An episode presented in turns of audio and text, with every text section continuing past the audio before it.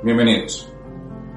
Esta semana vamos a continuar con la segunda parte de una serie que iniciamos la semana pasada, una serie que hemos llamado Permiso para hablar libremente. En la primera parte que veíamos con el pastor Tito la semana pasada, iniciamos contando cómo Jesús comienza a enseñarle a sus discípulos el cómo orar, en respuesta a una petición que ellos les hicieron, comparando cómo Juan el Bautista también le había enseñado a sus discípulos el cómo orar. Y habíamos visto desde la semana pasada que Jesús inicia esta enseñanza diciéndoles que no hagan como hacen los fariseos, que no hagan como hacen algunos que oran para que todo el mundo los vea. Ahora tenemos que entender que en la cultura judía ellos tenían ciertas fórmulas de oraciones o ciertas oraciones para ciertas ocasiones. Jesús les dice que ya ellos no deben orar así, ni mucho menos orar para que sean vistos por los demás, que quienes oran de esta forma ya tienen su recompensa y no es precisamente la que nosotros estamos esperando. Esta semana vamos a continuar con la segunda parte y vamos a ir al libro de Mateo, en el capítulo 6, donde Jesús continúa su enseñanza y les dice que ellos, a diferencia de como habíamos visto la semana pasada, ellos deben orar así. Y comienza con una parte de la escritura que es una de las más conocidas y la conocemos como la oración del Padre Nuestro. Jesús comienza diciéndoles que ellos deben orar así. Que inicien su oración para comenzar no hablando tanto acerca de sí mismos. Igual es para nosotros. Cuando nosotros vayamos a orar, no comience con sus peticiones. No comience hablándole a Dios acerca de usted mismo ni de lo que usted necesita o desea en respuesta a esta oración. Comience por el principio. Comience reconociendo a quien le está orando. Entonces, si continuamos con la enseñanza que nos daba Tito la semana pasada, vamos a nuestro lugar, vamos a su cuarto donde usted quiera tener privacidad y cierre la puerta. Y una vez que cierre la puerta, inicie la oración con el ejemplo que nos da Jesús. Ahora, antes de continuar, esta oración es una de las más conocidas del Padre Nuestro. Y seguramente usted en su infancia o en algún momento de su vida se la enseñaron y la aprendió y probablemente la haya aprendido de memoria. Jesús nos advierte de esto. Nos dice que no lo hagamos con una repetición sin sentido, que era algo culturalmente no solamente aceptable, sino que se aplicaba.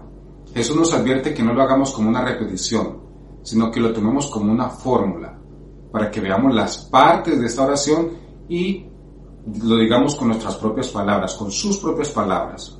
No necesita ser ni muy elocuente, ni tomar mucho tiempo, ni, ni buscar palabras floridas o rebuscadas. Ore con sus palabras, pero en el orden que Jesús nos enseña. La oración comienza diciendo, Padre nuestro que estás en los cielos, santificado sea tu nombre. De manera que lo primero que debemos hacer en este modelo de oración es declarar la grandeza de Dios. Ser conscientes, reconocer, declarar a quién le estamos orando. Tener presente que nos estamos dirigiendo al Padre Celestial, aquel que nos ha invitado a que lo llamemos Padre. Reconocer que es un Dios grande, que no es un Dios que yo puedo encerrar ni en mi imaginación, ni en la imagen que yo haya podido tener hasta el momento de Él. Estoy orándole al Dios Todopoderoso. Y también nos dice Jesús que pasemos tiempo en esta parte. Y probablemente usted esté preguntando, ¿qué tanto podemos hablar de esto? Y no le estoy diciendo que, que recurra a los salmos o libros que hablan acerca de la grandeza de Dios. Hágalo con sus palabras. Recurra a los salmos si así lo prefiere, pero reconozca la grandeza de Dios tenga presente a quién se está dirigiendo y pase el tiempo que sea necesario reconociendo la grandeza de Dios, identificando al Dios a quien usted le está orando. ¿Sabe por qué es importante esto? Porque entre más tiempo pase usted reconociendo la grandeza de Dios, usted se pone en perspectiva, pone sus problemas y sus necesidades en perspectiva y se pone usted mismo en perspectiva en relación al mundo en el que vivimos. Estamos dirigiéndonos a un Dios todopoderoso, a un Dios que todo lo puede y a un Dios que sobre todo nos está invitando a dirigirnos a Él como nuestro Padre Celestial. Pase el tiempo que sea necesario allí, pero reconozca la grandeza del Dios al que se está dirigiendo. Quédese allí hasta que se convierta en algo personal y no avance tan rápidamente a la parte que más nos gusta, que es la parte de las peticiones. Quédese un poco más de tiempo allí Cuando usted comienza su oración de esta manera, eso comienza a cambiar su manera de ver su relación con Dios. Comienza a cambiar la manera en que usted ve sus problemas. Y comienza a cambiar la manera en que usted sale del cuarto una vez que haya orado. Jesús continúa y llegamos a la segunda parte de la oración. Una parte que probablemente no nos gusta mucho. Una parte que quizás es una de las que más trabajo nos cuesta, que de hecho nos encantaría que no estuviera en la oración, que pudiéramos saltarnos y continuar y llegar finalmente a la parte que sí nos gusta, que es la parte donde nosotros hacemos nuestras peticiones. Pero Jesús nos diría que nos perdemos de una parte importantísima. La parte que continúa en la oración es cuando nos dice, venga tu reino y hágase tu voluntad, en la tierra como en el cielo. Lo que nos está diciendo Jesús, en otras palabras, es que cuando nosotros lleguemos a nuestras peticiones y nuestras necesidades, estemos dispuestos, sea cual sea la respuesta a nuestras peticiones, a que se haga la voluntad de Dios. Y yo sé que nosotros preferiríamos y deseamos que el Señor nos conceda lo que nosotros le pedimos. Pero cuando nosotros decimos, hágase tu voluntad, así en la tierra como en el cielo, estamos aceptando de que su voluntad es primero que la nuestra. No es fácil, no es fácil aceptar su voluntad porque muchas veces no la entendemos. Pero en esta parte de la oración tenemos que ser conscientes, tenemos que tratar de internalizar, de respirar, de quedarnos allí hasta que podamos aceptarlo. Que no importa si la respuesta a la oración no es precisamente la que usted desea. No importa si la respuesta a su oración es no. O a lo mejor nos dice aún no. Lo importante es que usted esté dispuesto a aceptar la voluntad de Dios. Aceptar la obediencia a lo que Dios decida en respuesta a su oración. Tenemos que aprender a someter nuestra voluntad en el, en el área que sea, sea en el área de las finanzas, en el área de la familia, en el área del trabajo, lo que sea que usted le esté preocupando. Tenemos que aprender a aceptar que su voluntad es primero que la nuestra. Por eso es algo que nos cuesta, porque no estamos acostumbrados y no queremos someter nuestra voluntad a la voluntad de Dios. Pero de eso se trata justamente, de aceptar que su voluntad está por delante de la nuestra. Y probablemente yo sé que a nadie le gusta, a nosotros no, no nos gusta, pero cuando nosotros llegamos a alinear la fidelidad de Dios con nuestra fe, eso cambia nuestra manera de orar. Eso cambia nuestra manera de ver la vida. Eso cambia nuestra manera de caminar por el mundo. Cuando se alinean esas dos cosas, la fe que podamos tener en la fidelidad de Dios va a cambiar la manera en que usted va a orar en adelante. De manera que si iniciamos nuestra oración reconociendo la grandeza del Dios al que estamos orando, el siguiente paso lógico es que podamos depositar nuestra confianza en ese gran Dios. Probablemente si a usted le cuesta mucho aceptar la voluntad de Dios para sus peticiones, es porque no tiene claro al Dios al que le está orando. Porque si usted inicia su oración, y por eso le insistí en el comienzo, que pase tiempo allí, pase tiempo reconociendo, meditando y declarando la grandeza del Dios al que le está orando. Si usted pasa el suficiente tiempo reconociendo a quién le está orando, no le va a costar mucho trabajo acatar la voluntad de Dios, someter su voluntad a la voluntad de Dios.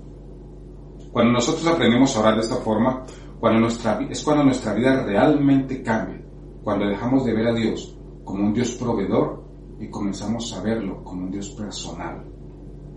Muchas veces nosotros escuchamos historias especialmente los bautizos, si usted nos ha acompañado y ha visto el testimonio antes del bautizo, son historias que se asemejan en ciertas partes. Son historias que nos cuentan cómo personas que inicialmente en su infancia o en algún momento de su vida conocieron de Dios, en algún momento igualmente se apartaron. Quizás fue cuando fueron a la universidad, en su primer matrimonio, se cambiaron de casa, se cambiaron de ciudad, qué sé yo. Todas las historias son diferentes, pero tienen cosas en común quizás muchos años después, cuando terminaron la universidad o después de su primer matrimonio, en algún momento se dieron cuenta de que su vida no estaba como ellos planeaban. Y probablemente han llegado a un punto en que se van de rodillas y tienen que reconocer y volver a Dios. En esos momentos entregan su voluntad a la voluntad de Dios. Y en ese momento, la vida de esas personas y la nuestra y la de muchos de los que nos están escuchando comienzan a cambiar. Esa clase de testimonios son los que nos muestran que una oración que tiene como, propósito someter mi voluntad a la voluntad de Dios son las oraciones que realmente cambian vidas. Son esas oraciones las que realmente marcan un punto, un antes y un después en la vida de cada uno de nosotros. Lo que nos dice Jesús entonces es que si queremos aprender a orar como Él oraba, tenemos que comenzar reconociendo la grandeza de Dios y después de pasar un tiempo asimilando y reconociendo a quién le estamos orando, damos el siguiente paso. Entregamos nuestra voluntad a la voluntad de Él.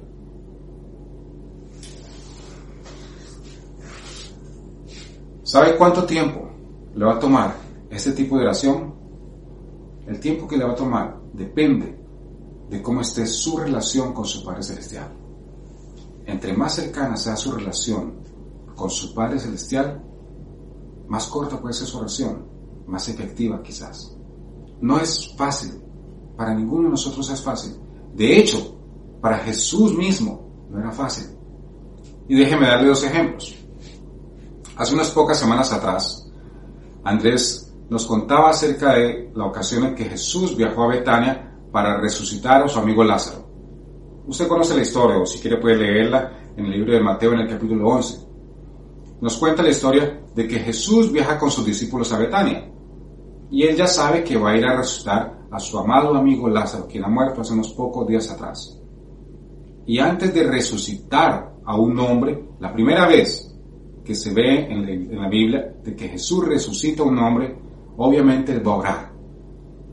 Pero él va a orar, como lo vamos a ver en unos minutos, no porque lo necesitara, ni busca una, una, oración extensa y llena de floripondios y cosas. Él ora de tal forma que los demás vean que Él está en comunión con el Padre. Veamos cómo dice. Padre, te doy gracias porque me has escuchado. Ya sabía yo que siempre me escuchas, pero lo dije por la, gente que está aquí presente para que crean que tú me enviaste. Jesús está a punto de resucitar a un hombre y hace una oración que no le toma ni 10 segundos. Ni 10 segundos le tomó orar. Después de decir esas pocas palabras, Jesús dice, retiren la piedra y Lázaro sale envuelto, pero sale resucitado. Fue una oración de 10 segundos para resucitar a un hombre pero no siempre fue así. También sabemos de una ocasión en que Jesús oró toda la noche. La ocasión es la noche anterior a que Jesús fuera arrestado y crucificado. Jesús se va al monte y ora solo y pasa toda la noche orando, hora tras hora, orando hasta el punto de que suda sangre, hasta que ha empapado en sudor y sangre, ¿Sabe por qué le tomó tanto tiempo orar a Jesús? Porque conocía la voluntad de Dios y él sabía que no era fácil. De hecho, la escritura nos cuenta que él se atreve a decir de que si es posible que pase esa copa de él, porque no era fácil lo que iba a hacer, iba a entregar su vida por nosotros. ¿Y sabe por qué oró tanto tiempo? Porque oró hasta que su voluntad estuviera alineada con la voluntad de Dios. No se fue de ese lugar hasta que su voluntad y la voluntad de Dios fueran una sola. No trató de torcer el brazo de Dios. Nosotros oramos no para convencer a Dios de que haga lo que nosotros deseamos o necesitamos, por más que su necesidad sea justa. Nosotros oramos y pasamos tiempo en oración hasta que mi voluntad sea igual a la voluntad de Dios. No para convencer a Dios, sino para yo convencerme de que la voluntad de Dios es lo mejor para mí. Va a haber ocasiones en que no le va a tomar a usted más de cinco minutos orar, porque todo está bien, el trabajo está bien, la familia está bien, las finanzas marchan bien, pero va a haber ocasiones también en que nos va a tomar más tiempo y en que nos va a costar más trabajo poder aceptar la voluntad de Dios, poder alinearnos con lo que Dios desea para nosotros. No es fácil, pero yo le invito a que se quede allí. Y por eso Jesús comienza diciendo, entre a su cuarto y cierre la puerta para que ore el tiempo que sea necesario. Y si pasa el tiempo y usted aún no logra aceptar la voluntad de Dios, regrese mañana. Jesús lo va a estar esperando allí. Pero oremos hasta que podamos aceptar la voluntad de Dios. Jesús continúa en el versículo 11 diciendo así, Danos hoy nuestro pan cotidiano. Por fin llega la parte que más nos gusta, dame. Este dame, en el contexto del pueblo judío, los llevaba a recordar el tiempo cuando salieron de Egipto y fueron al desierto, cuando tenían que aprender a depender de Dios día a día, un día a la vez. Todos los días ellos salían y recogían maná que caía del cielo. Eso era una muestra de que Dios los sustentaba un día a la vez. Pero también el Señor les promete que llegará un tiempo en que ya no será así. Llegará un tiempo en que ellos podrían incluso prestarle a las demás naciones. Iban a tener en tal abundancia que ya no iban a necesitar pedir, sino que ellos iban a prestar. Pero asimismo el Señor les advierte que cuando llegue ese tiempo, cuando lleguen los tiempos de abundancia, no se olviden que dependen de Dios. Que así como dependieron un día a la vez, también cuando estemos en abundancia, cuando nuestras oraciones hayan sido contestadas, no nos olvidemos de nuestra dependencia de Dios, de nuestra dependencia de la oración, un día a la vez. Para terminar, termina diciendo en el verso 12, Perdónanos nuestras deudas como también nosotros perdonamos a nuestros deudores. El, el, pedir el perdón de nuestros pecados también demuestra dependencia de Dios, porque nosotros dependemos de su perdón y nos invita a que así como hemos sido perdonados y recordemos de que hemos sido perdonados, aunque no lo merecíamos, nosotros igualmente debemos perdonar a los demás. No importa el mal que le hayan hecho, no importa qué tan grave o qué tan grande sea la ofensa que usted siente. Nadie puede ofenderlo de tal manera como nosotros hemos ofendido a Dios. Y si nosotros hemos sido perdonados por Él, ¿qué nos hace pensar que nosotros no vamos a perdonar a otra persona? ¿Qué ofensa puede ser tan grande que no podamos perdonarlo si nosotros ya hemos, hemos sido perdonados. Finalmente, llegamos al verso 13, donde nos dice, no los dejes caer en tentación, sino líbranos del mal. Continúa hablando de dependencia, dependencia para protección, dependencia para la protección de mi familia, dependencia para mis finanzas, mi trabajo, para lo que sea. Es total dependencia de Dios, absoluta. Quiero terminar robándole una frase a nuestros amigos de Celebra, que dice así, la voluntad de Dios no es un peso para cargar, es una almohada para descansar. Pase tiempo con Dios. Cuando usted entra a su lugar a orar, declare su grandeza. Rinda su voluntad a Él, porque el pensamiento de Dios, los planes de Dios son mejores de lo que nosotros podemos imaginar. Y finalmente, reconozca su dependencia de Dios. Así es como nos enseñó Jesús. La próxima semana vamos a terminar esta serie y lo invito a que no se lo pierda, donde vamos a ver y a tratar algo más acerca de la oración. Lo invito a que veamos. Ore en su casa, ore en el lugar donde esté. Pase el tiempo que sea necesario hasta que pase de ser una relación de un Dios proveedor a ser una relación de un Dios Padre Celestial.